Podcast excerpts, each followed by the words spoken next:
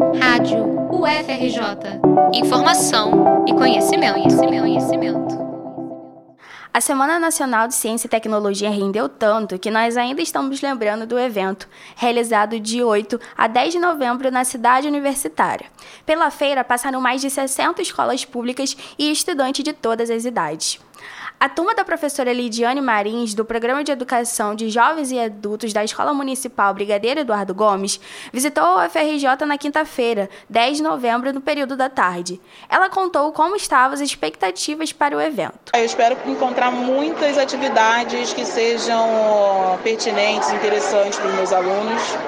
Né, que eles tenham experiências maravilhosas com conteúdos que eles não estão acostumados a, a ver assim, né, no dia a dia e que instigue mesmo para que eles consigam pesquisar, que eles tenham é, que a curiosidade deles seja estimulada para cada vez mais eles procurarem aprender e crescer. Uma das estudantes do grupo era Jucira da Silva, de 72 anos. Ela voltou a estudar recentemente, depois de mais de 60 anos fora da escola.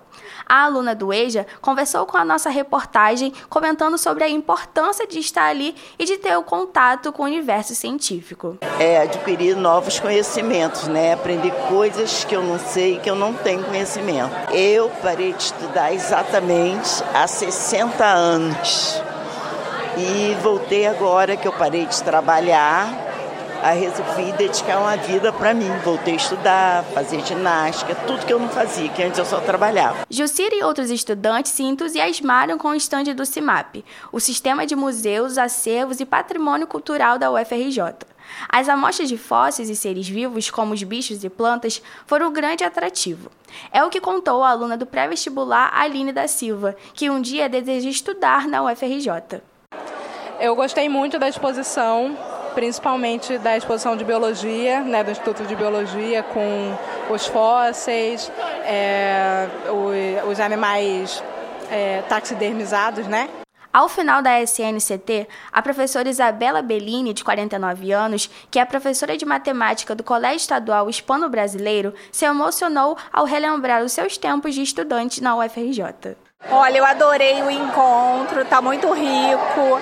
É, adorei ver algumas experiências que eu vou poder levar para a sala de aula. Adorei encontrar ex-amigos, ex-professores. Foi um momento de encontro. E percebi que meus alunos adoraram muito também participar. Estaremos aqui no próximo ano de novo, por mais encontros como esse. O projeto de extensão Árvore da Vida, desenvolvido por pesquisadores e alunos do Instituto de Biologia e vinculado ao CIMAP, despertou o interesse dos alunos do EJA. A iniciativa surgiu em comemoração aos 50 anos do IB, em forma de exposição para contar a história da vida por meio do acervo biológico. A SNCT acabou, mas você pode visitar a exposição Árvores da Vida de segunda a sexta-feira em horário comercial, no Centro de Ciências da Saúde. A amostra fica aberta para visitação nos dois andares do Bloco A.